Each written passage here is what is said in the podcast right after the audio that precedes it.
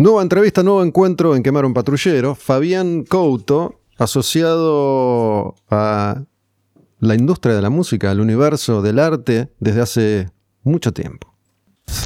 Quemar un patrullero. La música como acto revolucionario. ¿Qué hace Fabián? ¿Cómo va? ¿Todo bien? Estás Bien, muy bien. Sos un, sos un tipo multifacético. Soy un tipo multifacético, sí. ¿No? Se podría decir que sí. Digo, a modo de, de introducción, suelo hacer siempre lo mismo. Me gusta tu introducción. ¿Te gustó? Ah, Sí, porque justamente a veces cuando uno tiene distintas cosas que hace, ¿viste? uno se, se va un poco. Y está bien, me gusta, perfecto. Bueno, y aparte, todo lo que hago un poco se asocia con ahí. la música y con el arte, sí. Bueno, yo te conocí y no, no sabía, cuando te conocí no, no sabía de tu, de tu historia ya, pero te conocí en Rock and Pop.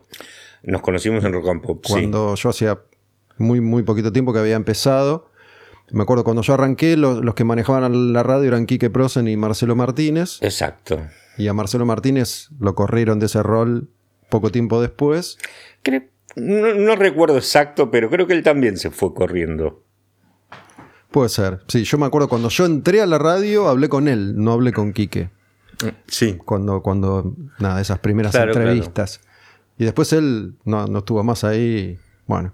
Y al tiempo apareciste vos. No, dije se fue, eh, cuando dije se fue corriendo es que creo que él se fue eh, como metiendo Moviendo. más en otros negocios de los que hacían a la empresa. Sí, creo que estuve en el zoológico, que en ese momento el zoológico era de, sí, de sí, Greenbank. sí, y la tele también me parece. También, sí. pero Él venía de la tele, porque él venía de trabajar con Badía. Ah, puede ser. Tampoco conozco mucho su, su ah, historia. yo verdad. tampoco, pero bueno. Este, Aporto lo que pero además era, era, había, había familiares suyos laburando también ahí en, en la empresa. No me acuerdo si eran primos o hermanos. Eso no me acuerdo. Pero bueno, después eh, apareciste vos. Yo, en ese momento yo estaba a la noche haciendo un programa de metal, no, no conocía a nadie, no tenía, no tenía mucho roce con nadie tampoco. Pero entiendo que tu rol era ese, ¿no? Estar ahí con Quique. ¿O cuál era exactamente en ese momento tu rol en, en Rock and Pop? Mirá, eh, en realidad es así. Yo conozco a Daniel y nos hacemos amigos y todo por, eh, por la agencia, cuando él tenía eh, lo que se llamaba la Greenbank y yo formé, eh, formé digo, gesté junto con Pipo, con Melingo, los Twists. Ahí fue que nos conocimos. Después, este,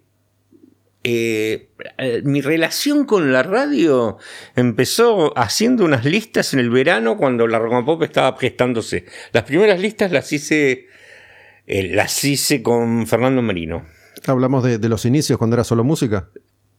No existía la Rock and Pop. Claro. Eh, iba, a ser, iba a ser solo música y las primeras playlists las armamos nosotros en el departamento de Daniel con los discos de Daniel. Con los vinilos. Que tenía una buena colección. Cuenta, cuenta la leyenda que la primera canción que sonó fue Imagine de Lennon y supuestamente eligió él arrancar con esa canción. Seguramente puede- es muy probable que haya sido. Eh, yo creo que a Daniel le gustaba mucho Lennon y podría decirte que si hubiese sido por mí, seguro no era, porque a mí nunca me gustó Lennon. Sí, es, es curioso, qué sé yo. Ahora, digo, estamos hablando de 40 años después. sí, ¿no? claro. Eh, no, no sé si hubiera arrancado No, Rock and Pop con esa canción, pero bueno, en ese momento nadie sabía absolutamente nada de lo que iba, lo que iba a Hoy suceder. hubiera sido un fracaso. Este, pero mm, bueno, yo quería contar ahí cómo, cómo, cómo nos, ni siquiera nos conocimos, nos hemos cruzado un par de veces. Si querés termino, te lo hago, pero bueno, venía del principio, pero en realidad, bueno, nada, eh, este, yo nunca, nunca me relacioné directamente con la radio, porque, eh, qué sé yo, siempre escapé un poco, justamente, eh, me hace acordar una frase que leí hace poco en el libro de Daniel, no sé si lo leíste. No, no lo leí, no. Eh, eh, es un libro que creo que a vos te puede interesar. Es un libro que también otras cosas podría criticar. Pero es interesante. Entiendo que el libro cuenta Es un su, gran- su experiencia, más que nada, un, un anecdotario de traer artistas importantes. Sí, sí. Entiendo que- que sí, va por ese lado. Va por ese lado y lo que está es siempre... A ver, a mí, más allá de lo afectivo, lo digo en el sentido, en el sentido afectivo, no afectivo, en todo lo que viví, porque viví mucho de eso. Eh, lo que sí, terminás, cerrás el libro y decís, qué impresionante haber traído tantos artistas, porque es un raconto muy grande de artistas, muy grande. Ahora, una cosa que dice en el libro que me identifico es que a mí siempre me gustó la libertad con respecto al trabajo. O sea, nunca me gustó mucho lo corporativo. A veces me arrepiento porque podría, este, podría haber hecho una muy buena carrera para el lado corporativo si yo hubiera querido. Estoy seguro de eso. Buen dinero, decís. Buen dinero. Sí, qué sé yo, o sea, no, yo podría haber este, estado en el, en el, del lado de la industria discográfica, como están ahora algunos de mis amigos y eso, yo nunca me quise meter mucho en lo corporativo, cuando, pero bueno, no importa, por eso es que nunca estuve muy afín en la radio. Simplificando, sí me gustó siempre la radio, creo que somos, vos sos gente, yo somos gente que amamos la radio, pero nunca me gustó mucho todo lo que a veces englobaba una radio. Es cierto que cuando Daniel decidió eh, ampliar la, mm, sociedad y los mexicanos entran a la radio, me pidió que mm, hiciera una especie de, gerencia artística, pero para tener también a alguien dentro que fuera amigo de él y pudiera ver cosas que quizás a él no las veía. Lo simplifique. Está bien, sí, sí. lo mismo digo, en, mi caso personal, jamás traté con Greenbank. Digo, nunca tuve trato con él. No sabía como te contaba, hablé con Marcelo Martínez. Estamos hablando de un pibito que iba a una radio que ya era un fenómeno, mm. hacía un programa de heavy metal a las 2 de la mañana. Muy buen programa. Eh, una vez que Marcelo Martínez sale de ese lugar, empiezo a hablar con Quique. Y con Quique yo, durante 5 años, 6 años, hablaba en noviembre. Che, ¿Seguimos el año que viene? Sí, no. ¿Me, me tirás 100 pesos más, Quique, por favor? sí, sí. sí, no, y listo. O sea, digo, una, dos veces por año. Después, bueno, fue cambiando la, relación y el vínculo. Ese, ese, es un poco el problema tuyo también es un problema que se da en las radios. Los, en, los horarios alternativos, tipo, vos ibas, ibas, muy tarde, ¿no? Era 11 a 3 de la mañana. 11 a 3 de la mañana, por ejemplo. Entonces, no te cruzás casi con nadie, mm. por ejemplo. Sí. Yo iba, iba, por ejemplo, cosas que, en ese momento me, dolían mucho, la verdad. Eh, siempre se hacía como una. En cada inicio de temporada se hacía una campaña promocional para lanzar la nueva programación y te convocaban a hacer fotos. Es verdad. Y, mm, los primeros dos años me, paraban en la puerta, ¿sí vos? Digo, no, no, yo, yo estoy en la radio, yo estoy en un programa. Sí, claro, sí, ah, feo. Sí. Y me acuerdo que nos ponían, estaba con Nai en ese momento, me ponían al lado de Nai, sacaban dos fotos y me decían, ya está, correte, y le sacaban fotos a Nai y siempre salía Nai solo. En... Que hoy, hoy lo, miro y digo, qué pavada, pero en ese momento te dolía porque además uno quería estar ahí, entiendo, te sentir parte. te entiendo. Te entiendo y si me permitís, te, te, doy un ejemplo que vivo lo que vos viviste. Yo mucho tiempo después eh, muchísimo tiempo después, hacía un programa en, en radio mm, Supernova, se llamaba, ¿te acordás? En Supernova mi programa se llamaba Acariciando el filo de la noche. Programa nocturno que anduvo muy bien en su momento, como dos, tres años, no me acuerdo. Y tenía invitados a dialogar, así como estamos hablando vos y yo. Y lo invité a Fernando Peña.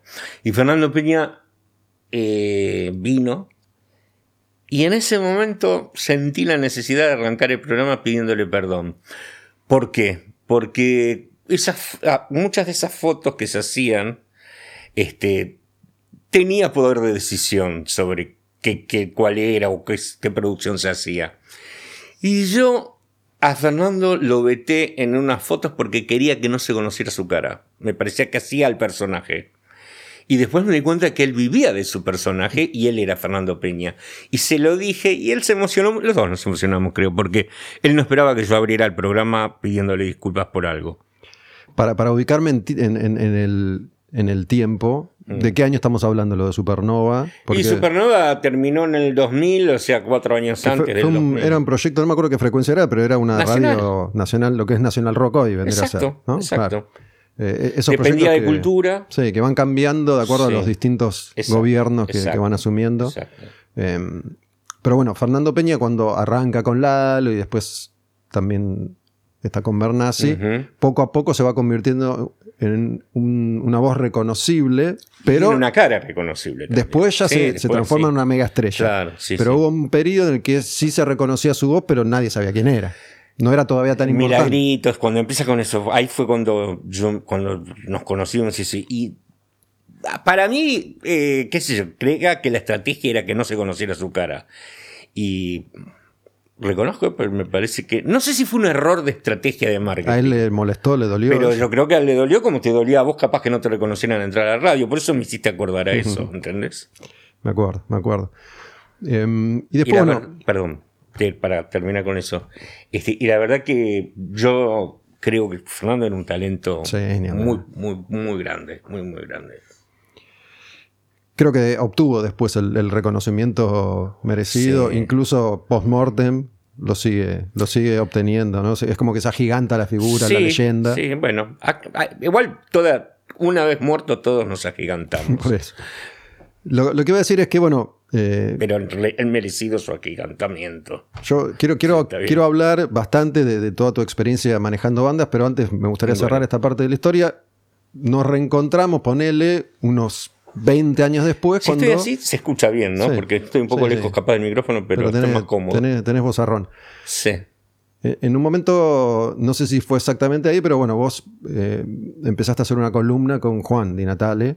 No sé si ese fue tu reingreso a la, a la radio y estuviste varios años con él. Yo hice varios programas en la radio, no sé si vos te acordás, incluso antes de que vos entraras, este, eh, cuando la radio todavía no se había mudado y demás. Programas muy fuera del circuito del día, ah, del día a día. Este, y cuando empecé a hacer la columna en Day Tripper, ya estaba eh, como asistente de Quique.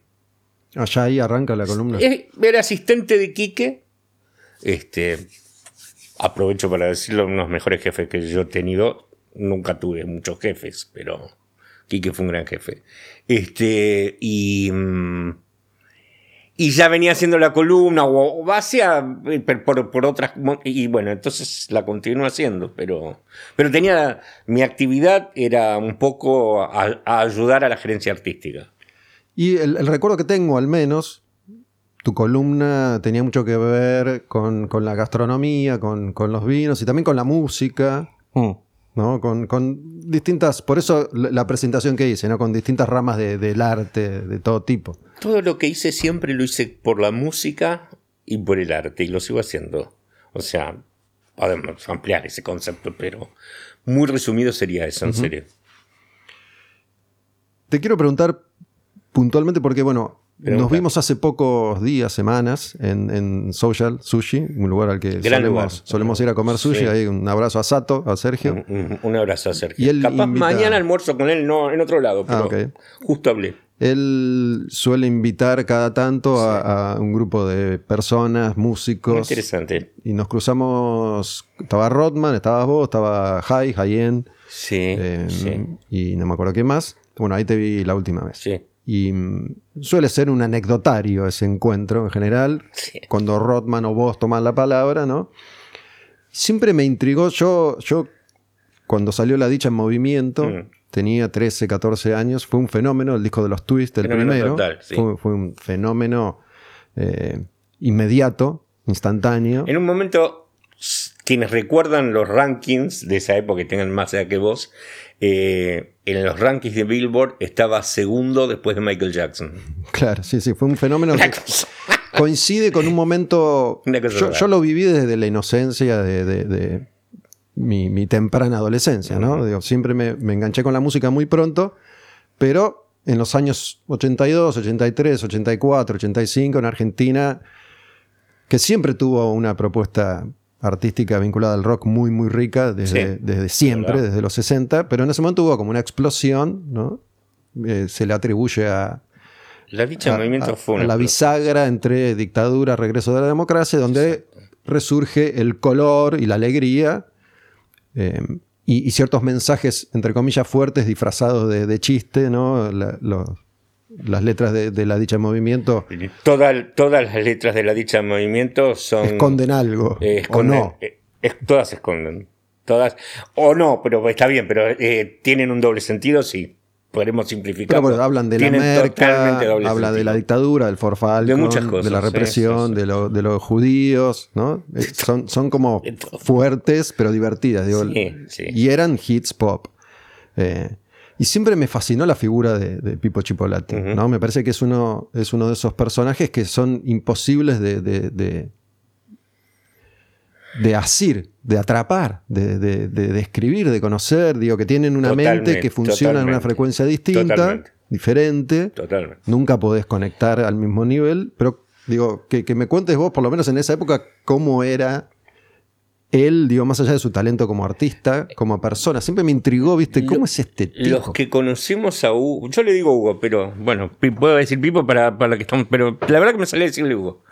Este, los que conocimos a Pipo, eh, incluso hace poco también hablándolo con Melingo decíamos eso, nadie realmente conoce, por más que lo hayamos compartido nosotros. Yo fui manager de ellos y vivimos prácticamente juntos gran parte del día durante siete años. Y. siete o seis años, me acuerdo. Y no soy bueno con, las, con los números en, en ese sentido. En otros sí. Este, pero. eh, es difícil Es como un enigma. es sí. un enigma, Pipo. Ahora, yo creo que es contrario a lo que a veces algunos piensan eh, desacertadamente. Es un tipo muy inteligente, inteligentísimo. Y a mí siempre lo que él me atrajo, eh, tenemos... Yo puedo parecer no, ten- no tenerlo, pero yo tengo cierto humor que con quien me entiendo coincido. y, y es, y es muy particular, me- y, y me identifico con el humor de Hugo, eh, de Pipo. Y mm, cómo lo conocí, ¿me está, querías saber eso? Contame. Eh, yo trabajaba, bueno, vos lo sabés, pero lo cuento. Este, yo trabajaba en el Agujerito, una gran disquería Ah, del disquería momento. mítica también. Mítica total, sí, porque en ese momento, si querías tener un disco importado, Un par de generaciones fueron a, a tenías que ir ahí. conseguir música Tenías ahí. que, ir ahí. Tenías que comprármelo a mí o a Danny Nijensen, que éramos los que lo atendíamos. No éramos los dueños, pero sí éramos los que estaban. Y Hugo venía siempre este, vestido de, de saco y corbata y con un maletín primicia siempre. Y dentro del maletín primicia llevaba el manual de la escuela mm, Juan Bucetich, que es la escuela de de policía. Porque era el padre de la policía. Su ¿no? papá era policía. Y, y nada, yo se sentaba horas ahí. Pero el- es- esa presentación, perdóname, ¿no? Sí. ¿Respondía a, a una ironía, a, un disfraz? O, o- Eh, creo que. Creo que. o estaba estudiando para ser policía? No, no, no, no, para nada. Este, y creo que Hugo es un gran artista y que siempre ha sabido mm, utilizar los disfraces, sí. sí. Que de hecho, bueno, eh, eh, esto de Eh, qué pero- es la dicha en movimiento, que supuestamente ese manual decía que la cocaína era la dicha en movimiento. La dicha en movimiento en el manual significa eso. Por eso le pusieron la dicha en movimiento. La verdad que sí. Era parte de la ironía de los tweets. Claro. Y a esa disquería entiendo que iba, mm, digo, todo el rock argentino iba. Todo el rock argentino. a comprar y, discos. y gente que te sorprendería. Yo lo he contado alguna que otra vez. Le hice escuchar el lado oscuro de la luna, lado A y lado B, porque en esa época eran o cassette o vinilo, a Borges. Eh, y lamento porque hoy día es muy fácil retratar todo lo que uno hace con toda la Sí, sí, tecnología sí. con la que contamos, ¿no?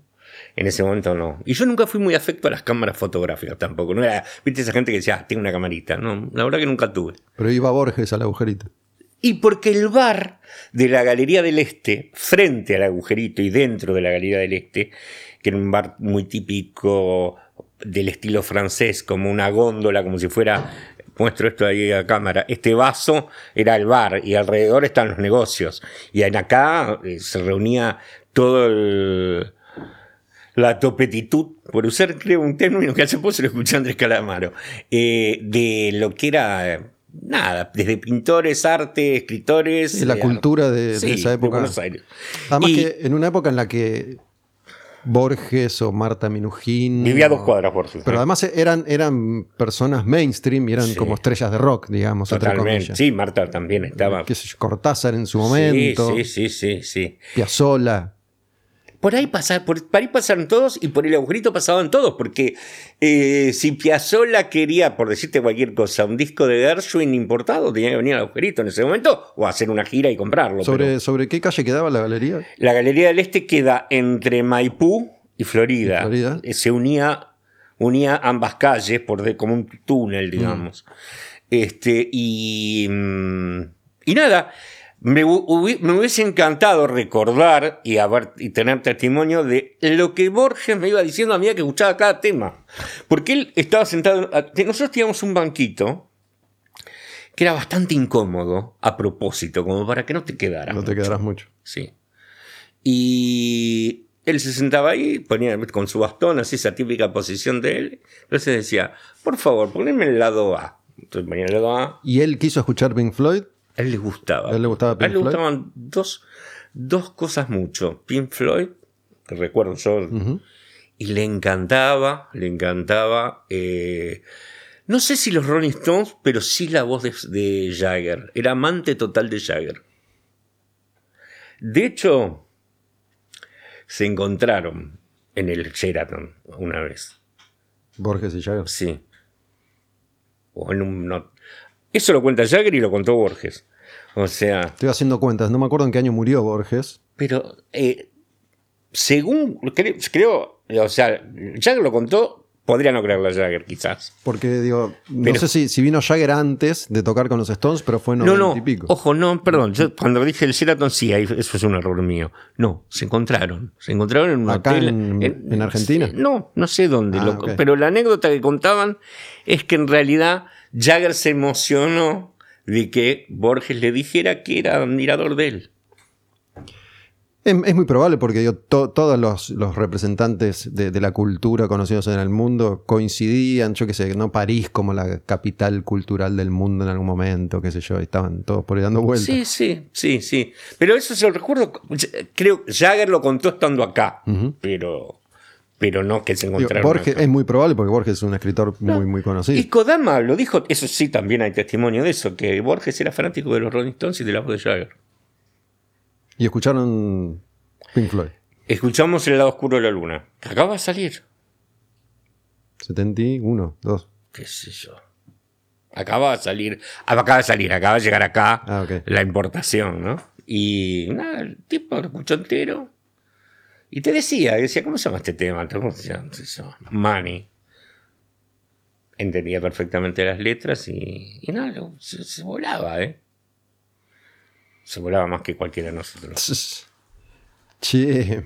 Y bueno, los, volviendo a, a- a los twists, ¿no? Que, Sí. que fue como una especie de, de- de selección de, de personajes que después iban a, a trascender todavía más, pero Melingo, Fabiana Cantilo, Pipo, Colombres, digo, era, era un Una equipazo. super banda. Super banda, sí. Este, Polo Corbella, que Polo era el baterista Corbella. de los abuelos en ese momento. Y. Este.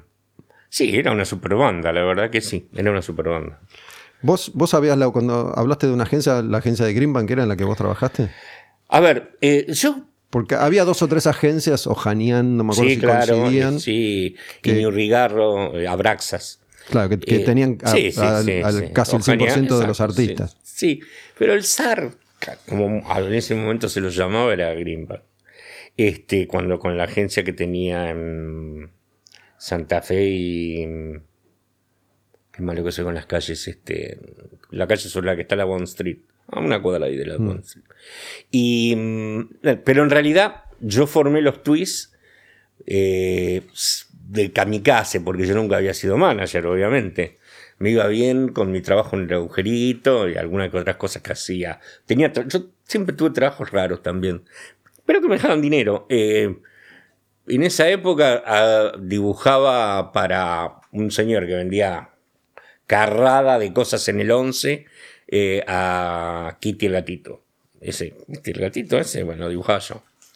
Este, y el tipo venía y me decía, tienes que dibujarme a Kitty en una bañadera, con, espon- con espuma. Yo, "Ah, bueno. No, mira. Me pagan bien para hacerlo. Este, entonces hacía eso, estaba el agujerito, qué sé yo, y bueno, nada, decidí formar los tweets y ser su manager, pero no teníamos ni agencia ni nada. Sí tenía buenos contactos, hicimos el primer show en el, en el Einstein con Chaván. Con Chaván y su socio, que ay, se me fue el nombre, estoy muy malo con los nombres yo. Sí, Sergio también- Eisenstein. Yo, yo me acuerdo, yo no, no fui a ninguno de esos lugares, ¿no? No. Cero, el Einstein, eh, la esquina del sol, eran los lugares, yo las veía Eran la- los lugares fuertes de los en sus inicios, claro. Eh, donde confluían también todos los músicos. Sí, la esquina del sol fue, fue un lugar donde los, qué sé yo, los abuelos también nacieron ahí. Pero bueno, nada. Y, y, y para resumirlo, no, en realidad hicimos el primer show en el Einstein. Y como yo tenía relación con Greenman por la disquería, porque le vendía los discos a Daniel, él trajo todo el ambiente discográfico a ver es un show en el cual creía que era una banda que, que nada. Y esa misma noche fue que Charlie le pidió a, a Daniel que le dejara producir. Charlie estuvo en el, en el show. Estaba. Que le dejara producir los tweets. Los tweets ya era. Los tweets. A mí me gusta mucho hablar de música y me gusta mucho la música. Entonces me gusta a veces. Hago paralelismos que otro puede decir. ¿Y de qué está hablando? Los New York Dolls, una banda de mis favoritas, eran ya famosos antes de haber grabado su primer disco y haber tocado hasta una canción. Eran famosos por lo que hacían, cómo vestían y cómo llegaban a los lugares. Sí, un poco como los Pistols, en el sentido que, como los que eran, Pistols eran un los Guns Roses en otro nivel. un También. fenómeno cultural más allá de lo musical. Los Twists, durante mucho tiempo hacíamos una aparición todos los domingos en el Parque Genovés, eh, que era la ciudad deportiva de Boca Juniors, en la costanera. Y los Twists ya eran muy famosos en el underground por la- las performances en la costanera, que sé yo. O sea que cuando después tocaron en un lugar por primera vez como el Einstein, ya había mucha gente pendiente de que eso. Y los músicos en general llamaban a lo- los músicos de carrera llamaban a los twists. Bueno, es algo que, digo, más allá de que obviamente los tiempos han cambiado muchísimo, que yo qué sé, en su momento existió la cueva, ¿no? Como que a lo largo de las décadas hubo determinados lugares donde los músicos estaban, donde los músicos Sí, compartían, donde sí. se iban a ver unos a otros y supongo que ahí se, se habrán gestado un montón de, de- de proyectos, que con el tiempo eso fue, desapareciendo. Sí, fue desapareciendo. Esa costumbre, ¿no? Sí. Eh, incluso Cemento podría haber sido también uno de esos, de esos Bueno, lugares. Cemento lo fue. ¿no? Eh, pero bueno, ahí me parece que un poco cierra es- esa forma de, de compartir Sí, y, de- pero. de, encontrarse Sí, sí, y. Que, y que sea habitual que capaz te encontrás a, a, a Cerati, a Charlie, a Calamaro en el mismo momento charlando. La esquina del sol, por ejemplo, es un lugar que podría darse, se daba mucho eso. Y algunos que otros lugares, más acá en Palermo. Este, es cierto, está bien lo que vos dijiste, como que ya cerrando una historia empieza a figurar cemento. Pero ya está cerrando esa Sí, sí. parte de la historia. Pero bueno, pasa- pasaba eso, ¿no? Digo, como, como para que Charlie dijera, que también es mítica esa, esa la, la grabación del disco que se hizo en una noche y Que fue verdad. que fue verdad, ¿no? Eh, 29 horas y media. que, que se ha contado muchas veces y bueno, eso, eh, para, para mí fue mi, casi, casi mi introducción al rock argentino. Yo ya escuchaba música, pero todo en inglés y empiezo ahí con... lo- Los twists debe ser, bueno, Violadores también, que es el mismo año, si no me equivoco. Creo que sí. Eh, Violadores y Twist es son como los primeros grupos de los que me enamoro, ¿no? Pero bueno, al mismo tiempo estaban Los Abuelos, estaba Soda, estaba ca- Sí. al caer y Sumo también. Bueno, Soda, todavía. Faltaba un par de años Sí, faltaba un par de años. Te digo por qué. Porque eh, cuando los tweets ya empezaron a casi consagrarse, consagrado, este, hicieron Marabú, que era un cabarute antológico del tango en Corrientes, donde, por ejemplo, el DJ de esa presentación fue Daniel Greenbank. Eh, lo puse como, yo lo puse como DJ. Y, eh, y el grupo soporte que pusimos con Pipo fue Soda Stereo, que no lo conocía nadie, Nadie. pero nos gustaba. O sea que imagínate, es raro, ¿no? Pero está el afiche, ¿viste? Support, grupo soporte. No, mira, no no me- chiquito y los. No me puedo acordar de qué lugar fue, pero hace, hace poco, em, no me acuerdo tampoco, últimamente se me escapan los nombres, pero el baterista de Pericos hizo Eh, ay, yo, Un soy documental. muy malo con los nombres. Pero más allá de- sí, de- verdad, y aparte. hizo un documental de uno de estos pubs que el que quedaba sobre el Libertador, ¿cuál era? Ah, sí, totalmente. A la salida del túnel. Sí. Eh, justo, Bañé, que soy malísimo con los nombres. Pero también es un lugar que es verdad que es Pero bastante creo que no era, no era ninguno de estos que No, a mí me, me sale el de Chevalet, pero el de. Chevalet surgió el punk, surgió el de Chevalet. Ahí tocaba eh, violadores. El de Chevalet, no sé si. No creo que vos no lo No, haber no. conocido, pero era raro porque era un restaurante, como si yo te dijera, el más cool de Palermo, pero que cuando daban más o menos las 12 en esa época, capaz se comía antes, supongo, pero cuando daban las 12 se transformaba en una especie de cripta de vampiros eh, darks y, y punks. Una mezcla rara. Me acordé, el Topo es el baterista de Pericos. Topo, sí, El Topo. Topo. me- Y- de hecho, estuvo acá el Topo hablando de ese documental. Tengo la punta de la lengua el Ya- nombre. ya nos vamos a acordar. Ya nos vamos a acordar. Sí, en un lugar. La verdad que hay, no, hay que, no hay que restarle mérito Claro. al- del rock nacional a ese lugar. Y mm, bueno, hablando de Dark, ahora que mencionás Dark, también estaba ahí gestándose lo que fue el, el Dark en Argentina, ¿no? Digo, Sí, más sí, allá de, de sí. Coleman o, o Los Muertos. eh, digo, durante dos o tres años aparecieron una serie de La Sobrecarga, Duna, Sí, sí. eh, ese pop dark que era tan, tan popular entonces. Sonaba bien la sobrecarga en ese momento. ¿Vos con Charlie trabajaste vos con Charlie? Siete años también. ¿En, en qué momento de su vida? Cuando mm, Charlie decide encarar la gira, la primera gira grande, que era iba a ser Click Modernos, eh, los Twists ya estaba en su mejor momento. ¿Vos los conocés por los twists o ya lo, ya lo conocés? La conocía De por ahí. de encontrarnos en, en una fiesta, por ejemplo, pero no, no de a trabajar ni nada. Pero yo tenía los tweets, este, este, los tweets estaban en un gran momento, era la, banda del momento, y Charlie decide tomar parte de los tweets para él. Y se lo plantea a Daniel Greenbank. Y que eso en el libro de Daniel, supongo que la memoria es, tra- es traicionera para todos nosotros, pero eso, eso para mí Daniel se lo salteó, en el libro no lo recuerda. Eh, la verdad es así. Eh, Charlie dice, yo quiero al Gonzo, quiero a Melingo, quiero a Fabiana.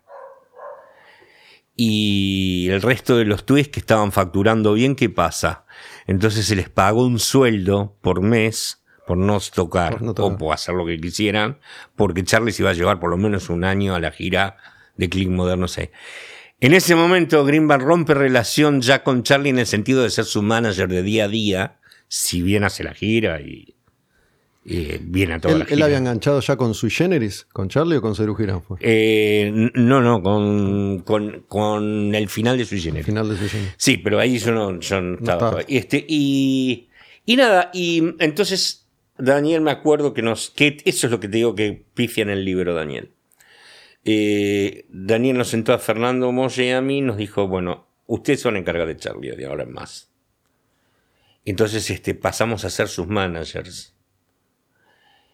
Yo era como su manager, este, mm, no me acuerdo si tenía una definición eso, pero el día a día lo tenía yo. Y digamos que lo que era mm, la diagramación de la gira y eso, eh, Fernando, pero nos dividíamos. Lo, más difícil era lo mío. Pero, este, em, pero bueno, ahí empecé a trabajar con Charlie. Pero ¿qué, qué, qué Charlie, qué Charlie era ese? Digo, estamos hablando, digo, Charlie, Charlie en un estado de gracia. mejor momento. ¿no? En, en el inicio de su carrera solista que estaba... Igual toda la vida de Charlie, su mejor momento. Sí, sí, ¿no? sí. Porque digo... No, bueno, pero imagínate, este, Charlie tenía entre manos Click Modernos, lo tenía grabado, lo iba, iba a recorrer el país mostrándolo, tocándolo. Un discazo que en el momento. Pero ya, ya era inmanejable o, o no tanto todavía. A ver, eh, inmanejable es un término demasiado amplio porque inmanejable tuvo momentos, pero mm, para mí nunca fue inmanejable. Llegué a odiarlo de momentos, pero hoy por hoy tengo mucho aprecio y, y lamento que él esté mal ahora. Pero mm, pienso mucho en eso. Este, pero mm, Está mal de salud, tiene... Está muy mal de salud, sí. Está. El, el pasado le juega, le está cobrando mm. eh, peaje. Como a todos nos puede pasar. Este, y. Y nada, em, era una estrella, era totalmente estrella. De hecho, cuando Daniel nos dijo, se van a cargar ustedes, Charlie, yo era muy joven, muy joven. Tenía, había pegado una muy buena, porque había descubierto, junto con Pipo, junto con Dani, que lo trabajamos, los twists. Pero yo no tenía experiencia. Tenía, a ver, eh, yo creo que para ser manager tenés que tener un, queda mal lo que digo, pero que es para que se entienda. Tienes que tener algo de, como un talento, o sea, no, no es una profesión que vas y vas a estudiar en, la universidad. No, no, tenés que tener, que eh, tener inventiva para resolver problemas y ese tipo de cosas, que a mí siempre me gustó eso. Pero, por ejemplo, pero este, de, de Greenbank, pasar a que, ah, estos van a ser tus managers. Y porque venían de una pelea, Charlie le había pintado la oficina, la famosa anécdota de que le pinta la oficina.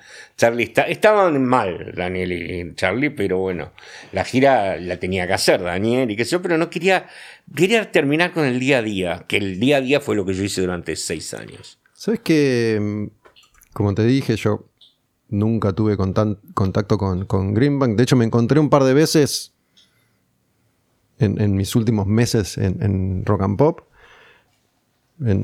él ya hacía años que no estaba. Pero me, gustaría saber, supongo que lo que uno piensa o siente con respecto a las personas puede ir cambiando a lo largo de las décadas en este caso. Pero hoy, digo, la mayoría de los que hablan de Greenbank hablan como de un enorme empresario que más o menos se cargó al hombro el desarrollo de la industria del entretenimiento en vivo en la Argentina Vinculado al rock argentino desde siempre, asociado a rock and pop, a todas esas bandas que él cuenta que trajo en el libro, que fue el primero que lo hizo. Sí, que son miles. ¿eh? Y yo tenía, digo, cuando me acerco a ese lugar, yo, yo lo dije mil veces, yo digo, soñaba con trabajar en rock and pop, ¿no? Para mí, llegar ahí era, fue como, no, pude dormir dos meses de, la, alegría. Enseguida igual te comes un par de trompazos cuando, cuando entras. Por supuesto. Pero para mí Greenbank era eh, una especie de figura fantasmagórica que yo jamás vi. Y era un tipo... Aunque estaba no, quiero ser injusto. Omnipresente. No, sí, sí, pero me refiero a yo no lo vi nunca. Yo sé que tenía una oficina a la que nunca fui, que estaba en el edificio, ¿viste? Cuando, ya se muda Freire, la mm. radio, en, la parte de Conde, digamos. Este... Bueno, la mejor oficina siempre fue la de Quique. Pero bueno, Quique, por ejemplo, todas las personas, yo coincido con, lo que vos dijiste de Quique, porque tiene otra, e, e, ah, ese, talento que... No, y estoy jodiendo porque aparte es un tipo que se armaba muy bien sus oficinas, viste que ya entrar a la oficina de Quique es como entrar acá, podés mirar mil cosas, viste, era así. Pero Quique te hacía sentir cómodo y para mí Greenbank te daba miedo. Por lo menos yo que nunca lo conocí. Entonces, como hoy, viste, todo el mundo lo Obviamente estamos hablando de, un tipo que hizo una historia importantísima, eso es innegable, pero es como si, como si hoy se, tuviera una visión celestial casi de él, y yo tengo un recuerdo de que era, era un tipo, era un tipo jodido, era un tipo eh, tirano, podía llegar a ser tirano, por ahí no con sus allegados, pero manejaba con mano de hierro. Sí, sí, sí, sí, porque bueno, pero a ver, vos podés manejar, en los negocios vos podés manejar con mano de hierro si el ejemplo sale de vos. O sea, Daniel era un tipo que por más que todos hubiésemos estado en una gira de joda hasta las 6 de la mañana, era el primero que si a las 7 de la mañana había que estar en pie y lúcido lo hacía. Y eso es, viste, o sea, es algo destacable y qué sé yo. Y también es cierto que era muy... Daniel, ahora no te podré, supongo que sí, porque hay cosas que no cambian. O sea, siempre fue muy exigente consigo mismo. Entonces era con los demás, ¿viste? Y la verdad que en yo coincido en muchas cosas en el sentido de que él es muy detallista, siempre fue muy detallista. Yo soy muy detallista con lo que me gusta. Entonces, qué sé yo, viste, a vos capaz te habrá pasado, pero es muy común que pasara que por algo que se había dicho mal a las 4 de la mañana en la radio, que fuera como que no era la esencia que la radio tenía que tener. Yo, qué sé yo, sonaba el teléfono a las 4 de la mañana, era Daniel que te había escuchado y te decía, escúchame, acabas de decir esto y esto, no, fíjate que no Era un obsesivo, sí. Y eso a veces crea... Pero... Mm, lo, que, lo que a mí, la sensación que yo tengo, ¿no? También que su figura se agiganta al lado de lo que hoy y desde hace unos 10, 15, 20 años son los medios, ¿no? Donde están manejados por, eh, esto lo digo yo, delincuentes, que no tienen nada que ver con esa esencia artística de la que todos ustedes provienen. Exactamente. ¿no? Más allá de que él haya sido dominado con mano dura o mano de hierro o no, el tipo armó desde, desde, el arte un imperio. Muy creativo. Aparte, y bueno, del lado del arte creó un imperio y siempre el arte prevaleció en todo lo que hizo. O sea, bueno, puede decir, y el dinero también. Bueno, el dinero también. pero, pero, siempre había una consecuencia artística de calidad. No es lo mismo hacer dinero con el arte que hacer dinero vendiendo armas. Por eso. Entonces digo, como, como los medios, incluyendo rock and pop, están en manos de delincuentes hace un, hace un rato largo, que, el curro pasa por otro lado completamente distinto. De las radios en general, ¿no? Estamos hablando. del fútbol, del mundo, si querés. Este... Ahí me cagás porque de fútbol no sé mucho. No, yo tampoco, no sé nada, pero sé que. Pero veo que, duró muy poco Doman. Sé que está jodido. Este, bueno, es, lógico que. Yo, yo, a mí me encanta todo lo que tiene que ver con la música y, también he, leído y estudiado mucho acerca de los popes de la industria eh, internacional, ¿no? Esas grandes figuras que Greenbank fue, es uno de, tipos a esa altura, ¿no? Sin lugar a dudas. Eh, sí, sí, sí, sí. Sí, afuera tiene una credibilidad impresionante, eso le sorprendería a muchos. O sea, Daniel es un tipo que, por eso, por eso, qué sé yo, los Stones siempre han terminado trabajando con él, cuando quizás a la presión era para que no trabajara con él. O sea, el negocio es muy grande, entonces también qué sé yo, hay agencias, cosas que de repente pueden pretender que no, que este show no se cierre con este señor, sino con este otro. Pero bueno, te, cierro el, tema de Greenman por ahora. Te quiero preguntar esto, ¿no? Porque también, digo, acá nunca se supo, ni siquiera hoy se sabe, cuánto vende tal disco, cuánto suena tanta canción, digo, porque nosotros, digo, así como nuestra economía se maneja en negro, nuestra vida se maneja en negro y sin, sin sin referencias concretas. Antes que ni siquiera había tecnología para intentar hacer un seguimiento, capaz que la dicha movimiento vendió 300.000 copias, no sé si, eh, existe un número aproximado. Fue doble platino. Por eso. Eh, sí, más. Eh, ahora, sí, es cierto. la industria discográfica siempre ha tenido agujeros negros. O sea, lo sigue teniendo. Es un documental como El negocio de Netflix y lo recomiendo que lo vean muchos. Hay un gran secreto porque Netflix es lo que es. ¿Netflix o Spotify? Eh, perdón, perdón, disculpa. Spotify. Estaba hablando de Spotify. Lo que pasa es que lo vi en Netflix. Bueno, sí, eso, es otro agujero negro mucho más grande. Mucho más grande. O no, pero bueno. Eh, o no, porque, qué sé yo, que la industria discográfica, que, que la Sony. Digo. O cómo se manejó la Sony, me parece Que, yo diría, esto lo digo desde, desde este lugar sentado acá charlando con vos. Spotify parece que es un negocio de música, pero en realidad esa vendría a ser la pantalla para el negocio grande que es financiero. Exacto. Exacto. Por eso, a ver, eh,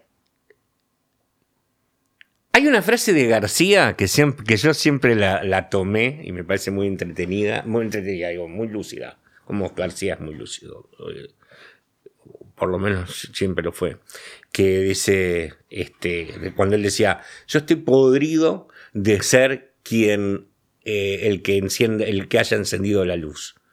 ¿Por qué? Porque por encender la luz, cuando después vienen los otros ya está todo hecho. Cuando yo iba a tocar, cuando nosotros íbamos a hacer un show con García México, no había un puto equipo. Después venía, ya cuando vino Soda Stereo, ya todo el negocio había crecido porque antes había venido García. Es un poco así. Bueno, este, lamentablemente en el negocio discográfico, mm, gente como yo, como muchos, este, fuimos los primeros también en darle lo que hoy es el negocio realmente hoy día. Entonces, por ejemplo, yo de los tweets, si cobré una regalía, ya ni me acuerdo. ¿Entendés? Yo me atrevería a decir que ni vos, ni Pipo, ni No, los Tweets sí, por eso, ganaron un peso con un disco que vendió cientos Muy- de miles de copias. Muy probablemente. A ver, parte del negocio en, una- en esas épocas también era decir, te voy a adelantar eh, dos millones de pesos ahora.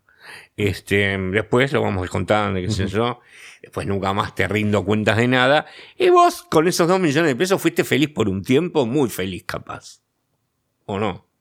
Pero, este, era un poco así, ¿entendés? O sea, no voy a dar nombres, pero yo he manejado negocios de donde había muchos millones en juego y. ¿Qué es eso? O sea, ese contrato, por ejemplo, no sé, es, bueno, ese Greenbank te dio un adelanto y- ese contrato era un el primer contrato de un disco, de un grupo que no existía. que no existía ni se sabía que iba a pasar. Exacto. Entonces era todo, todo, Greenbank dice, Y, todo los- es mío. y lo- y te podría. No, no, no, tampoco no, no, porque, a ver, hay muchas cosas en el medio que es, es difícil y es largo de explicar, pero creo que todo el mundo un poco lo sabe. Vos podés pasar también que, por ejemplo, necesitar tu sello, eh, darle en distribución a otro porque no puedes sustentar cómo ha crecido tu, tu sello para poder sostener las producciones que requería. Por ejemplo, eh, DG Discos había crecido mucho y eh, cuando vos necesitas lo que hoy, hoy se diría en términos de marketing cash flow, eh, quizás determinás este, eh, diciendo, bueno, ok, eh, se lo doy a mm, Interdis, el sello de pelo Aprile, le vendo mi sello, yo sigo cobrando, pero la plata para ir a grabar Ibiza la pone Interdis. Estoy explicando así cosas sí, en sí. el aire, pero para que se entienda un poco como el negocio. Cuando yo tuve Berlin Records con Molle y con Marino, teníamos Berlin Records y teníamos grupos que no ganamos un peso, pero hoy me. Yo siempre que produje algo, lo produje pensando también en dejar un, le- un- un legado. No sé si es una pelotudez lo que estoy diciendo, pero en dejar un legado, más allá de la plata. Me gusta la plata, pero. ¿Viste? ¿Qué sé yo? Haber hecho Los Pillos, haber hecho Don Cornelio, haber hecho Los Pericos el primer disco, haber hecho mm, Fricción. Otro disco que vendió, Sí. el de los pericos. Hay un poco más vimos, pero. eh, fricción, por ejemplo, y eso, qué sé yo, este. Me siento orgulloso de haberlos producido con, con el sello que se llama Berlín, pero tuvimos que venderle Berlín a la EMI porque no lo podíamos sostener. No quiero, no, no quiero, no digo que no se entienda que no es quizás el caso, pero también cuando un sello independiente crece mucho, eh, en esas épocas también te devoraban las grandes compañías con vendiéndote eh, humo verde en el espacio, ¿entendés? O sea, y por ahí flotás hasta que te das cuenta que estás demasiado alto y te puedes caer. Y bueno, podías caer. Se me ocurre que de alguna manera sigue pasando, digo, por eso hay, hay cinco empresas que son dueñas del mundo entero. Eh, No, sí, digo, porque- no, supongo que sí. Lo que pasa es que, bueno, a ver, este, hoy el negocio discográfico es otro. Es otro y yo ya puedo decir, yo no estoy dentro del negocio discográfico. Yo tengo un solo artista que respeto, que quiero y con, el- con la cual trabajo, que es mi Maura, porque, y, y Sergio, pero porque nos une una amistad, qué sé yo, pero no somos, no estamos en, el com- en la competencia en que están todos. Eh, este, pero bueno, sí, obviamente. pero pasa eso, me estoy acordando, hace, hace poco estuvo Chuchu Fasanelli y con toda la historia de Trípoli, que, en- que en un momento se le fue de las manos, creció tanto el sello y que vino, no me acuerdo qué multinacional, a decir, te lo compro, te doy dos millones de dólares, Ahí estaba Walter Cohn. y Walter Cohn dijo que no. Entonces Chuchu todavía hoy le recrimina, porque después el sello se fue diluyendo, lo Pero terminaron ¿quién es, vendiendo, ¿quién es Walter hoy día?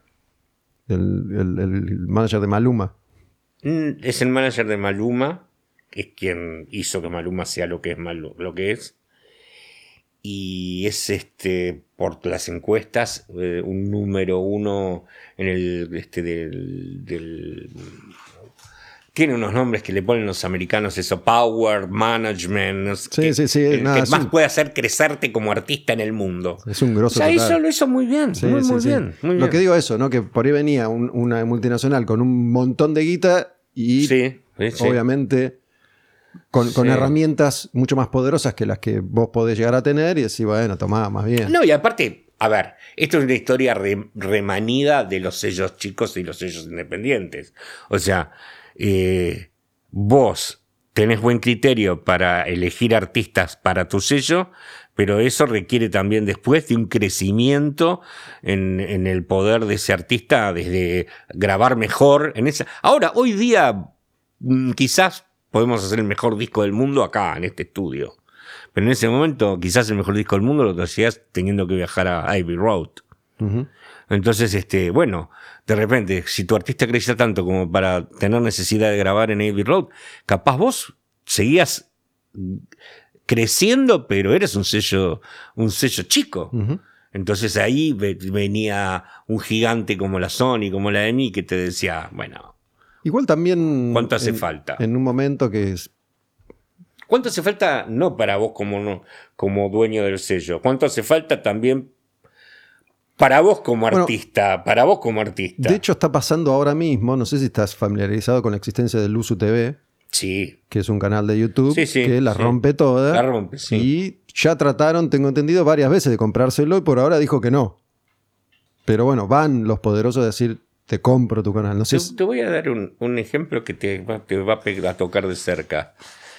Yo lo que veo a veces el gran error de las corporaciones, del corporativismo y de hoy día, es comprar lo que es genial para llenarse más de dinero, pero antes matarlo.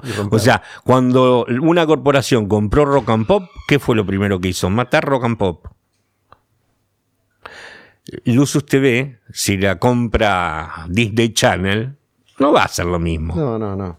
Y creo que eso, como hablamos de Spotify, creo que también pasó con, con la industria discográfica. Digo, Mm. est- estos grandes popes a los que hicimos referencia que fundaron, no sé, Ertegan que fundó Atlantic y los tipos que fundaron Sony, que después forman parte, con el paso del tiempo, de una corporación que absorbe y después otra más grande absorbe y otra más grande hasta que es Sony, Japón y qué sé yo. Y ya deja de, de ser de tener una inquietud artística desde la que se parte y, llegan lo- los, los CEOs que manejan las finanzas y el marketing y, se empieza a desvirtuar y se transforma en un negocio diferente. Es así, es totalmente así. Pasa que em, eh, es muy complicado el negocio discográfico. Yo, a veces, si digo esto, dicen, eh, pero porque no...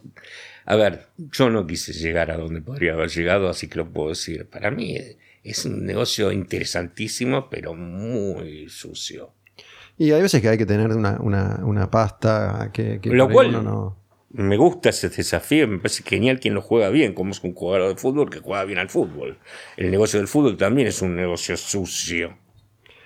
Sí, por eso, pero digo, me parece que hay un momento, creo yo, que para, para seguir creciendo, irremediablemente vas a tener que hacerle daño a, a algunas personas. O, o tomar decisiones que le van a hacer daño a algunas personas y vas a tener que mirar para otro lado. Vos pasaste por eso y yo pasé por eso.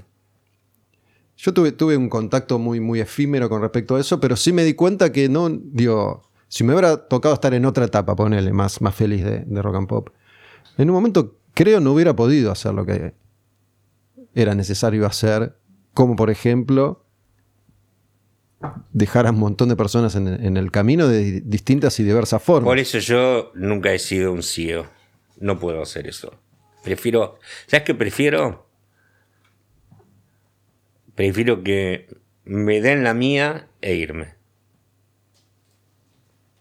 Y en una época te- por lo menos te daban la tuya, digo, cuando a mí me pasó ni siquiera te daban nada. te decían andate y no te daban nada nunca. Sí, sí, es cierto. Pero sí. digo, es- esto que hablamos in- incluso de la industria grande discográfica del mundo, donde dos hermanos armaron un sello, hay un momento que es como el padrino, digo, que el hermano tiene que matar al hermano para seguir adelante. Los grandes amigos en un momento terminan traicionando a su hermano, su tía, su hijo, su abuela, no, no siempre, pero muchas, muchísimas veces. Hay muchas películas que explican el negocio de la música desde adentro y a veces uno, cualquiera que lo pueda, pueda ver dice, "Eh, pero es una exageración esto. ¿Qué es eso? Muchas veces no tanto. Che, yendo a algo un poco más, más amable, dijiste que, que Rodman, Mimi forman parte de, de- de un, un grupo humano para vos que va más allá de lo, de lo musical. Sí.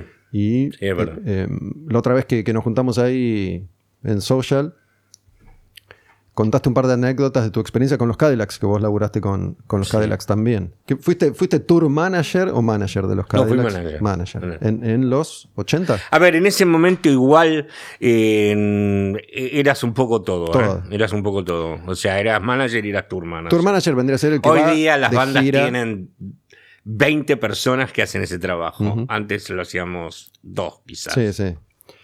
Vos, vos hacías eh, un, un todoterreno. Sí, Pero bueno, viajabas con los Cadillacs Sí, por supuesto, a, sí. a recorrer el país. Sí, sí, sí. Siempre, siempre fui como un, lo que hoy ¿Esto en los 80 fue? se puede decir 90. eh, finales de, de los 80. Lo que se puede decir este eh, un personal manager. O sea, que cumple funciones también de tour manager. Pero un personal. De García, eh, yo eh, estaba pendiente de García las 24 horas. Y de los Cadillac no. Pero este. mm, pero en un momento éramos la agencia de los Cadillac porque teníamos Rock Biz con Fernando Moya y Fernando Marino, que representaba a los Cadillac y yo era el manager. Moya, que mencionaste varias veces, es un, un- un- un personaje de la industria también, Muy muy, conocido importante, y- sí, sí, que, estuvo presente en sí, sí. todos los tipo momentos. Tuvo un Time for Mm. Fun, ¿no? Muchos años. mucho- sí, no, Fernando, Fernando, este, eh, ahora no nos, no nos vemos, pero nos seguimos No sé dónde está ahora, mucho pero aprecio. Te digo, te miento si te digo en dónde está. La- o sea, creo que disfrutando de lo bien que trabajó en todos estos años, me parece. Pero viste que este negocio también tiene sus idas y vueltas que uno nunca sabe, porque ¿quién hubiera dicho que Greenbank iba a volver a ser manager y de Fito Páez? sí, no sé, la verdad, ni idea. Greenbank también, ¿no? Eh, flo- flota en una esfera distinta. Sí, Eh, sí, digo, claro. Gran parte del año la pasan en otros lugares del mundo y, Sí. y- y está vinculado al entretenimiento ya no solo Bueno, desde el rock, sino... Eso es lo interesante del libro también, ¿eh? Cómo es un poco todo eso. Es interesante cómo está contado ahí eso.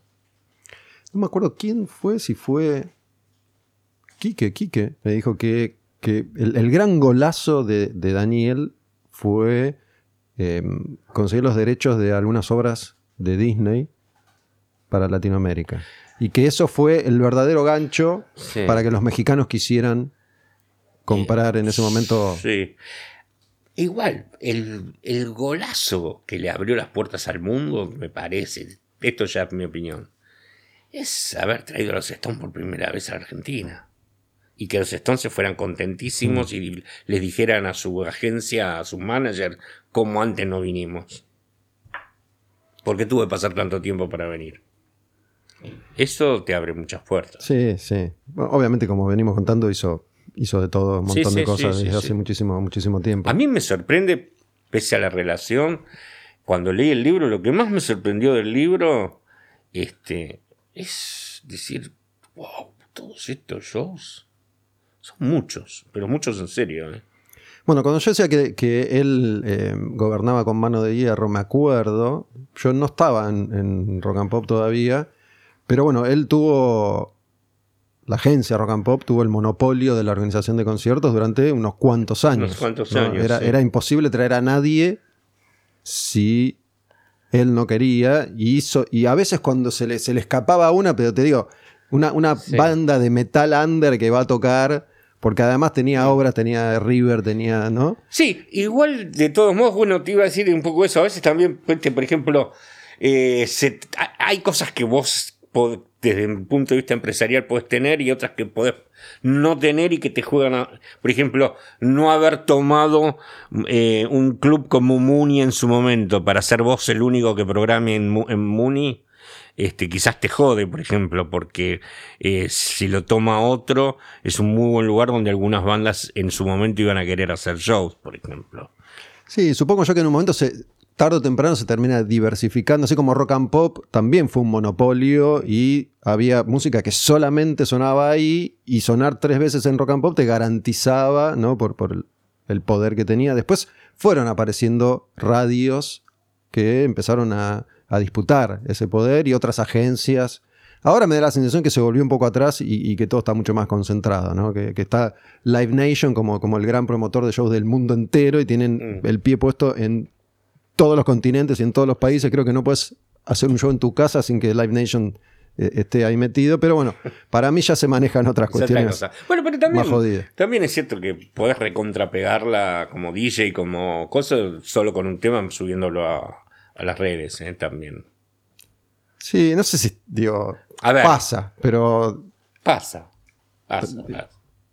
Pasa. es- no es fácil lograrlo. Nunca Es- fue fácil el negocio discográfico. No, Nunca. nada. No. Nosotros estábamos hablando de música y es como hablar de la vida, en definitiva. Claro. Este, Claro. Pero te preguntaba por los Cadillacs, por ejemplo, Ta- Taranto, ¿estuvo con vos? No, no. ¿O él eh, viene después? No, no. Los Cadillacs este, dejan a Taranto y me buscan a mí. A vos. Ok, él estuvo antes que vos entonces. Sí, sí, claro. Taranto, Alejandro Taranto, que después Sí. se. Pero el primer contrato discográfico, el primer disco de los Cadillacs se lo conseguí yo sin ser nada, sin tener nada que ver. Sí, tener una buena relación con Interdisc y el primer disco de los Cadillacs, bares y fondas. Bares y Fondas, que lo produjo Melingo, este, eh, sí les conseguí yo el contrato. Después pasaron muchos años que no nos volvimos a ver ni nada. Ellos dejaron de trabajar con Taranto. Y un día en Panda, yo creo que estaba grabando Fricción. Y los Cadillac estaban en el otro estudio o algo así, no me acuerdo. Y, y Gaby Vicentico me encaró para ver si podíamos trabajar juntos. ¿Vos estabas con fricción en ese momento? No, no, eh, Fricción era parte del sello nuestro. Yo nunca. Es más, lamento no haber visto un show de Fricción. Sí, me hice cargo de la grabación, pero no salí de gira con Fricción. Creo que, la verdad, me falla un poco la memoria ahí, pero creo que quien hizo algunos shows de, de nosotros, digamos, es Fernando Marino. Fricción, que, eh, que es como un- un- una especie de desprendimiento de soda y antes de los siete delfines, ¿no? Es, Sí. es como ese puente ahí. Sí, con todos super músicos también, ¿no? O sea, desde el Gonzo, Gonzo Palacios, que ahora está haciendo muy buen jazz. Eh, estaba Gustavo como productor del primer disco. Este, Coleman, que es un gran guitarrista. Eh, Sam Malea, que es uno de los mejores bajistas, bateristas, perdón. Cristian Basso, que es uno de los mejores bajistas. Son una super banda. Sí, es divino cuando te escuchas esos nombres y después te das cuenta, digamos, si si abrís el árbol genealógico y grabaron 100 millones de discos, tocaron. Samalea es increíble, por Samalea. ejemplo. Estoy leyendo Es uno. Samalea tiene publicados tres libros, creo, por lo menos. Sí, Estoy sí, leyendo uno que está, está escrito como si fuera una especie de diario, ¿viste? Es que todo eso está escrito así, creo, sus libros. Pero y es- tiene una memoria. eh, Yo, lo- yo me pregunto, la verdad es que lo he invitado y por ahora no, no logré que venga, espero que venga en algún momento. No sé si habrá llevado algún tipo de registro porque tiene mucho detalle de la dirección. yo se y- lo pregunté. Se y- lo pregunté. Que está Si todo lleva eso en su mente No, imposible. lleva registro. Pero digo, en, Pero bueno. en un año de su vida es la vida de 80 bateristas. Sí, sí, sí, sí. sí, porque sí, pasa sí, de grabar en sí. Francia con un músico increíble de Francia a, a estar con Charlie, a Sí, sí. tocar con todo el under argentino. Mm, hace poco, justamente en, en lo de Asato, cenamos con Fernando Samalí y con Rodman. Y nada, estando ahí, eh, eh, los que estábamos ahí, ahí fue que tomamos conciencia, si bien yo trabajé mucho con, con Fernando, este, porque con Charlie, bueno, con muchas de la banda que yo tuve, Bueno, Fernando- lo mismo se puede decir de vos. Digo, todo- toda la historia que estás tirando acá sobre la mesa habla de, de Sí, alguien que también ha hecho de todo en su mucha vida. gente, muchísima gente. Del, del rock nacional creo que conozco a todo el mundo y todo el mundo me conoce. Este. Y no tengo, no tengo problemas con nadie, nunca tuve problemas con nadie. Creo que nadie tuvo problemas conmigo. O sea, a lo mejor si no me lo dijo, no lo sé. Este, pero lo que digo es no, porque empezamos a hablar en hablar y hablar en la noche, en la reunión ahí en lo de Asato, y llegamos a una conclusión que es cierto. Había tocado, no sé, con 100 bandas la batería. y aparte, viste, claro, que lo decís, pero esta banda era heavy metal, sí. Y esta era de jazz, sí. Y la batería era perfecta de jazz. O sea, aparte puede tocar, viste, como... Sí, aparte to- to- toca un montón de, de orquesta, claro. instrumentos, el, Sí, el sí, sí. bandoneón. El bandoneón también toca muy bien, sí. Así que sí, sí, muy, muy, muy versátil. Ahora está por sacar su, un disco que es un compilado de sus temas al bandoneón, que va a estar bueno, seguro. ¿Guardás eh, con, con especial cariño alguna etapa en particular? Digo, eh, haber vivido los 80 en el rock argentino, como venís contando, permitió que te, te rodearas y te codearas con, Eh. con todos. Mira, cuando ah, se me, ocurrió algo porque ahora me preguntas esto, este, una vez escuché a Borges decir que que qué triste que es el, afecto que tenemos por las cosas, porque las cosas a las cosas no les importamos nosotros. ¿no? Y, nos- este, nosotros las queremos tanto. Yo no tengo mucho apego a las cosas. O sea, de mis discos, todo lo que he producido, o todos mis discos, sí, los quiero, los tengo. Pero, a ver, por ejemplo, hace un tiempo alguien me, me dijo, me hizo una buena oferta igual, porque te estoy hablando hace muchos años, me dijo, vos tenés el disco, el vinilo de los pillos. Sí, le digo, tengo y lo tengo sin virgen, digamos, porque no lo había nada. Yo, ah, viste como todo, cuando vos producís discos te quedás con algunos. Yo más o menos con dos discos de un mismo intérprete me lo quedaba, viste, lo tengo. Pero, este, y me dijo, yo quiero tener ese disco, que yo ahora quizás sea más posible, en ese momento se lo vendí. Le dije, bueno, ok, no se lo iba a regalar, no era un amigo, pero me dijo, te pago esto por tenerlo. Bueno, toma. Viste, no podría haber dicho, no, me lo quedo porque este es el único que me queda. Eh, no, pero por ejemplo, sí eh, tengo mucho afecto por ciertos discos de mi colección. Yo voy a tener mil y pico de discos, de discos, porque Vinilos. vinilos, claro, porque llegué a tener en realidad, no es que tengo. Pero CD sí tengo eso. Y CD no me desdice de nada. Vinilos en un momento me deshice un poco. Este, porque no, pensé que, viste, esas cosas que te agarran que.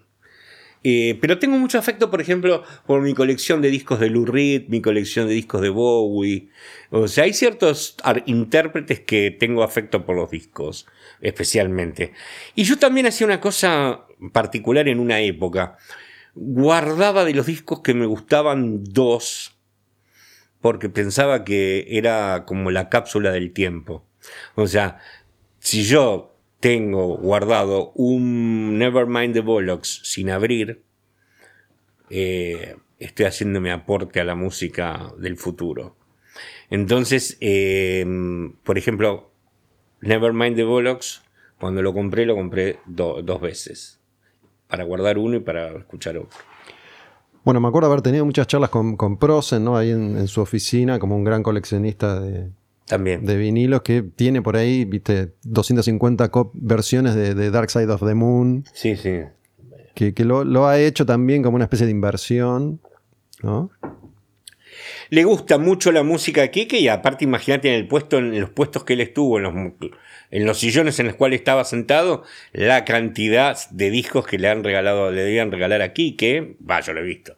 Este, o sea que sí, no la colección de Kike debe ser, porque aparte siempre tuve, eh, eh, para mí, eh, haber trabajado siempre con gente que tuviera el mismo amor que yo por la música, porque Daniel también lo tiene, qué sé yo, vos un tipo, o sea, de un modo u otro, más, menos, o sea, me, gusta estar rodeado de gente que tiene afecto por la música.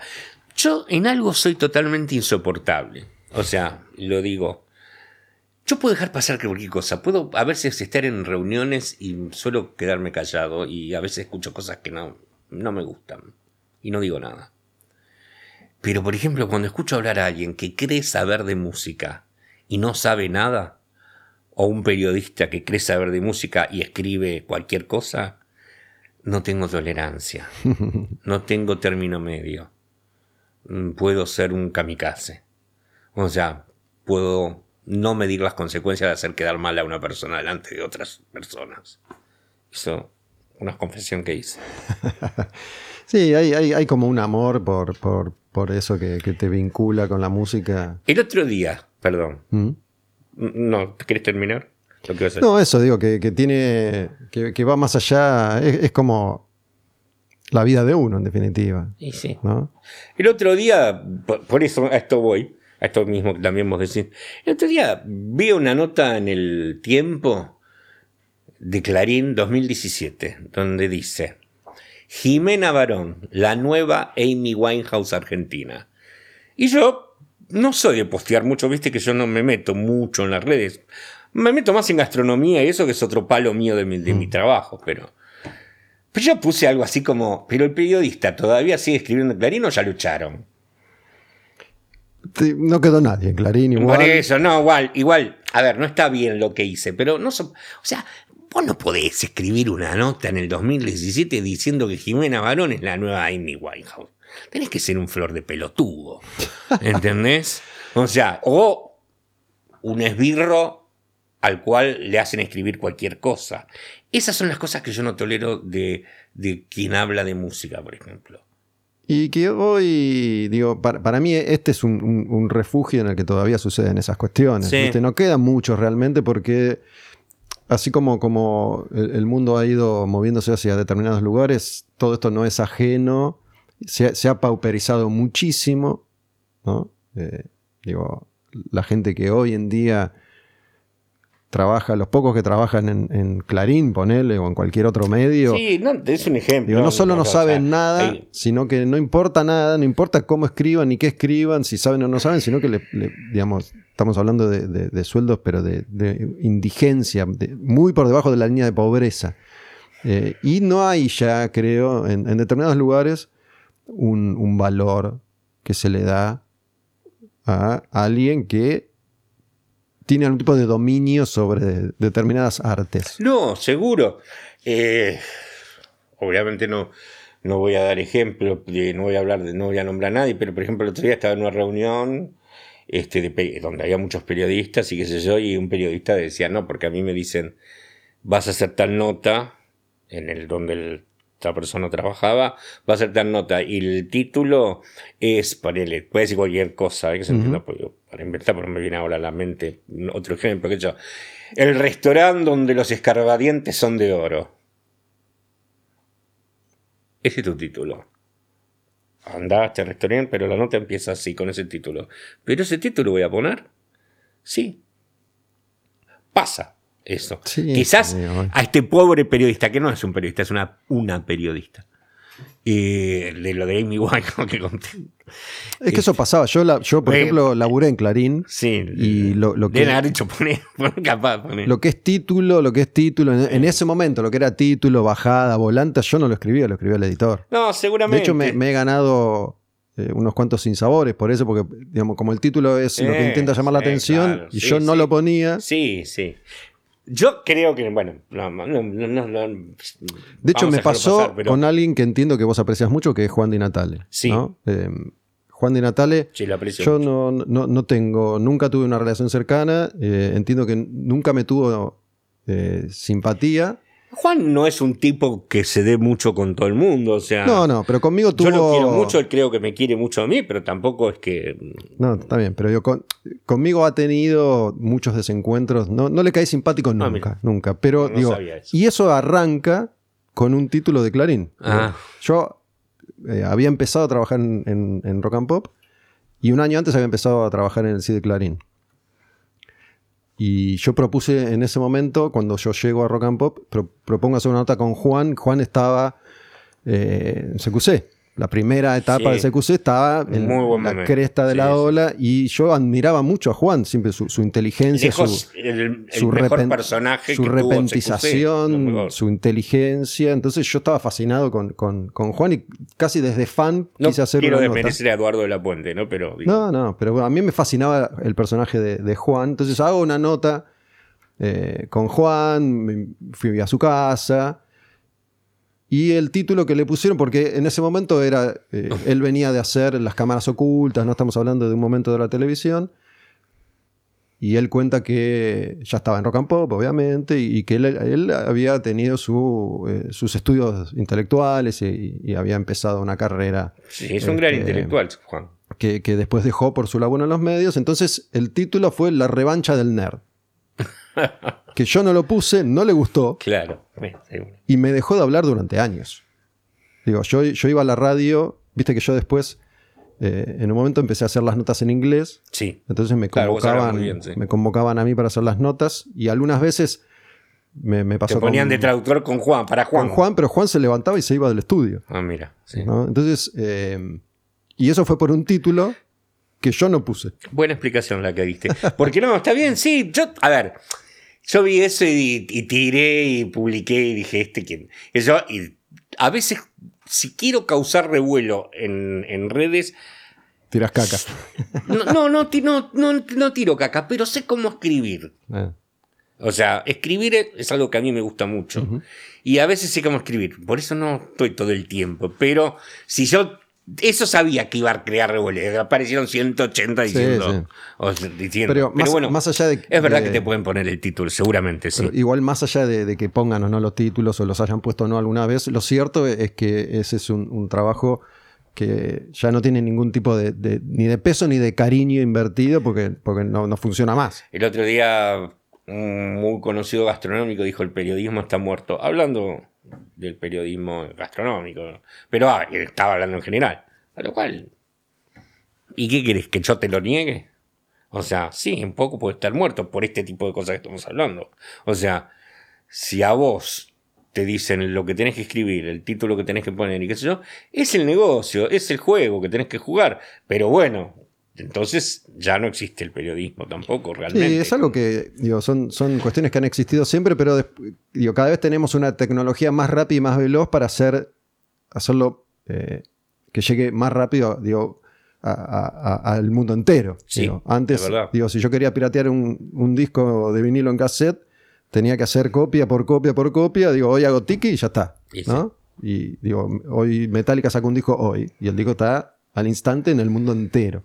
Sí. Este, yo creo que, que quedan, hay, hay que buscar, quedan, quedan refugios donde todavía podés encontrar algo de calidad si te gusta y si, si te interesa. A mí, si hay algo que me gustaría, eh, de las cosas que a mí me gustan, es por ejemplo escribir sobre música. Lo hice, escribí en Planeta Urbano, escribí mucho tiempo sobre música. Y en Clarín también en su momento, qué sé yo, cuando estaba en los 80 y los 90. Pues, eh, yo en el suplemento de Clarín empecé a escribir porque Hernán Ferreiros, ¿te acuerdas? Hernán Sí. Ferreiros, que hacía los jingles de la radio justamente. Escribió artística para rock and pop mucho, Eh, mucho muchísimas grandes artísticas, grandes artísticas. Me dijo, me, me dijo una vez, este, vos que viajás por el mundo mucho, porque en ese momento está con García yo, y a la vez te atendés todo el tiempo a nivel gourmet, ¿por qué no escribís sobre...? Y las primeras notas que hice eran sobre rock y comida este, que es un poco después lo que derivó la sección que yo hacía en el programa de Juan. Este, pero sí, pero siempre a- a- me gustaría, igual yo digo, me gustaría escribir sobre música de vez en cuando una columna, pero también es cierto lo que acabamos de decir, no sé si vale la pena hoy día, ¿me entendés? Económicamente no, te digo, ya te digo que No, no, económicamente. Las cosas que me gustan yo no las mido económicamente. eh, o sea, mido económicamente muchas otras cosas. Pero no, no, lo que me gusta hacer, a mí, por ejemplo, eh, pasar música, vos sabés que a mí me gusta mucho pasar música, me gusta mucho la música y me gusta mucho musicalizar, porque no, no me gusta usar la palabra DJ a mí. O sea, respeto mucho un DJ, pero creo que hay una gran diferencia entre musicalizar y ser un DJ. Un DJ puede ser el mejor en su estilo, pero es un, solo estilo. Yo sé de varios vos estilos. musicalizás. A ver, si por ejemplo eh, yo suelo hacer, musicalizar las principales ferias, para dar un ejemplo, ¿no? De gastronomía de vinos. Eh, sé la música que hay que pasar para eso y sin caer en... la- A ver, yo siempre digo una frase que me parece que es una buena frase. Vos como DJ, viste que esa típica que te ha pasado seguramente a vos también cuando alguna vez has pasado música, siempre viene alguien que te dice, che, tal ¿por qué cosa. no te pones? Te, te tira ahí, te tira el vaso sobre la, sobre la bandeja, qué sé y te dice, ¿por qué no pones un tema de los Rolling Stones? Eh, yo siempre digo lo mismo, eh, no es cuestión de pasar la música que todos quieren oír, sino que es cuestión de pasar la música que todos querrían oír, pero no sabían que existía. ¿Entendés? A mí me pasó eso en plena pandemia, para despuntar el vicio de pasar música. Yo hice cosas que no tenía necesidad de hacerlas ni por qué habría que hacerlas, pero pasar música en un Sheraton totalmente vacío, en un bar donde había dos turistas encerrados en el hotel. Eh, y lo, lo, hice y lo hice con mucho, este, con mucho gusto. Y una vez vino un turista y me. Esto en pandemia, ¿eh? y me dice: Toma, y me das 100 dólares. Y yo le digo: No, no, no, no, no, no, no hace falta. No, le digo: Yo me pagan acá por pasar música un hotel que parecía de Shining en esa, en esa época los hoteles, ¿no? Recuerdan la pandemia. Bueno, y recuerden cómo la pasaron los hoteles. Y el tipo me dijo algo que es verdad, y bueno, que es lo que yo siempre pensé. Me dijo, no, no, pero aceptalo, porque es, este, es un. Eh, porque me dijo, yo soy australiano. Y no sabía que existe un tipo que se llama Nick Cave, que es australiano. Y acabas de poner un tema que me encantó. Y me, porque el tipo vino primero antes y me dijo, ¿qué es, eso? ¿Qué es esto? Y le dije, es un tipo llamado Nick Cave, australiano. Y después volvió y me dijo, la verdad, todo lo que me hiciste escuchar mientras estaba tomando acá un whisky, este, dice, música yo no conocí, que me encanta lo que escuché. Dice, todo te quiero Estaba, varado acá el, australiano o, estaba de paso? La verdad que no sé. O sea, creo que los hoteles tenían una cierta permisividad con algunos grupos, digo que no sé, viste que podía venir el grupo, este tenían que estar como eh, aislados. en burbujas. Las burbujas, eso, no sé. Este, no, sí, claro, estaba ahí, sí, estaba ahí, pero te digo, yo hice mucho de él. Otra vez pasé, por ejemplo, amo, amo el Sheraton, es un, un hotel que me encanta y volvería mañana a pasar música, porque aparte Em, eh, la gente que trabaja me llevé siempre me llevé muy bien, pero lo hacía ¿por qué? Porque tenía que despuntar el vicio de pasar música, ¿viste? Y, por ejemplo, imagínate lo que era la pileta del Sheraton en, pandemia. Bueno, ahora, ahora, que mencionaste el Sheraton, todo el tiempo fui de nuevo, digo, durante los, los primeros 10, 15 años de visitas, solamente existía el Sheraton. Sí, claro, sí. Todos los artistas iban al Sheraton, entonces era un lugar que uno frecuentaba mucho porque ibas a hacer entrevistas, los fans iban a, a, tratar de, vandalizar a yo, los de Ramones. mucho por eso. claro, yo iba un montón a hacer notas y, era, era eh, como era nuevo, era fresco, era como una, realidad nueva para, todos nosotros los argentinos, ¿no? Eso, eso de iban a Ezeiza y, se, y custodiaban a los músicos subiéndose al techo de las combis hasta que, y, hacían custodia, ¿viste? Dormían en la calle, en la puerta del Sheraton. Eh, Después, bueno, uno se va acostumbrando y ya, deja de suceder eso. Yo, por ejemplo, estuve en el, en el Sheraton, estuve con The Cure. Cuando The Cure vino, que yo era como su manager local. Eh, por ejemplo, Hablamos de, Ferro. Ese, la primera, el, famoso... Que fue un, yo no fui, pero el famoso quilombo. Fue un caos. Sí, yo eso sí lo escribí para, para, para Naciones y está muy relato. Quien quiera leerlo, ahí está el relato y en todo lo que pasó. Y bueno, nada, y por ejemplo, claro, todos parabas en Sheraton y vos tenías que estar ahí. Si el grupo estaba 10 días en el Sheraton, vos tenías que estar en el Sheraton. Y a mí me tocó muchas veces parar en el Sheraton por el grupo con el cual estaba laburando. Y es una que tengo bastante afecto. Y, y bueno, por eso te digo, en pandemia varias veces musicalicé. Ah, me voy a veces por las ramas, perdón, pero lo que digo es que yo, por ejemplo, para pasar música, no pongo, a veces, depende de la marca y eso puedo cobrar, he cobrado mucha plata a veces por pasar música para determinadas marcas o vinos o lo que quieras llamar. Pero también pongo otras cosas. En, ¿viste? Si digo, el equipo es buenísimo, eh, me gusta el lugar, qué sé yo. Gustavo Olmedo tiene una marca de ropa y está bueno que el pibe lo. qué sé yo, y lo hago. Sí, lo disfrutás. Sí, no, nunca pienso en la plata por pasar música como, como musicalizador. Eso no, no, eso no. Pero. Pero bueno, obviamente lo he hecho por plata. Sí, yo digo, como, como para, para cerrar, lo, que siempre trato de, decir o de plantear es que digo, hay mucha gente, es como un vicio ponerse alcohol, ¿no? El alcohol en A mí me quedó, ¿sabes qué me quedó? de hecho, yo estoy en mi casa y me pongo y no sé, estoy solo en mi casa. Y Acá en, el estudio, en Radio en Casa, que hay alcohol en gel, si está, me pongo siete veces. Exactamente. Después lo alejo para.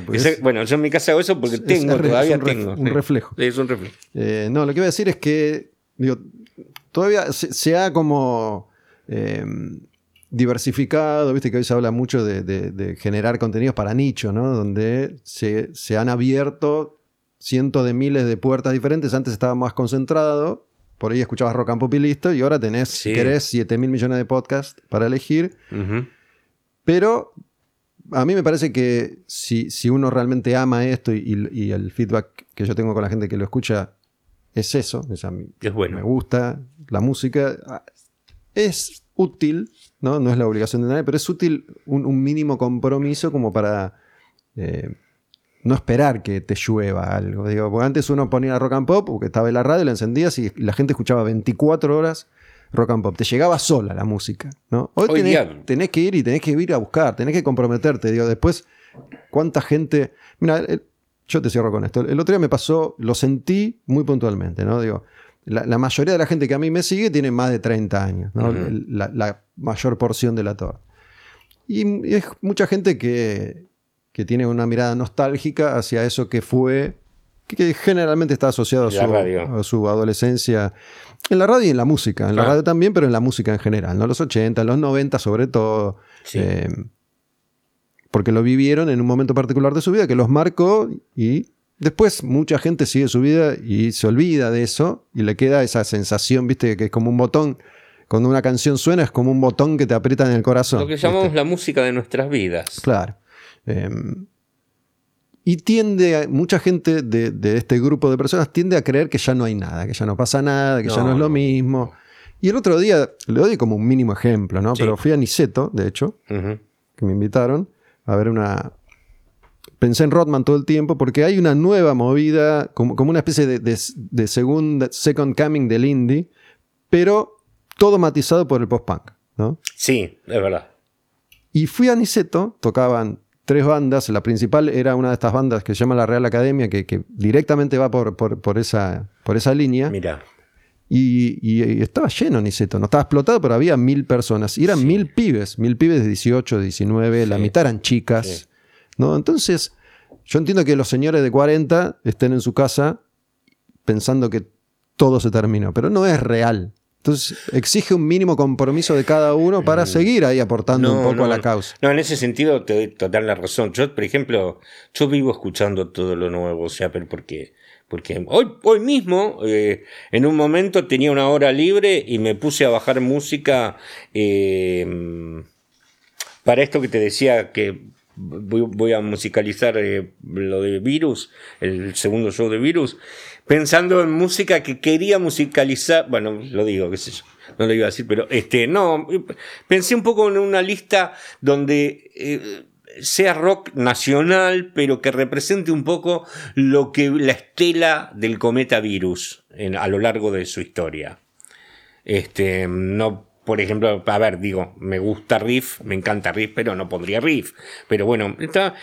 Y de repente, eh, bajando música de ciertas cosas que tenía en la mente, que yo sé que esto puede ir bien, empiezo a, viste que te va llevando, hoy las redes te van llevando hacia otras cosas. Sí, sí. Y yo, por ejemplo, eh, todo lo que sea house y electrónica, yo soy muy fanático también. Y eh, nada, empecé a escuchar de cosas que no tenía ni idea que existían y me voy colgando y a mí eso me encanta. O sea, ir descubriendo y, y lo nuevo y todo. Que a veces eso es difícil con los amigos que tenemos vos o yo. Tenemos amigos que se han quedado, que escuchan solo lo que fue el pasado, por más que sepan mucho de música y de ese pasado. O sean grandes músicos, por ejemplo.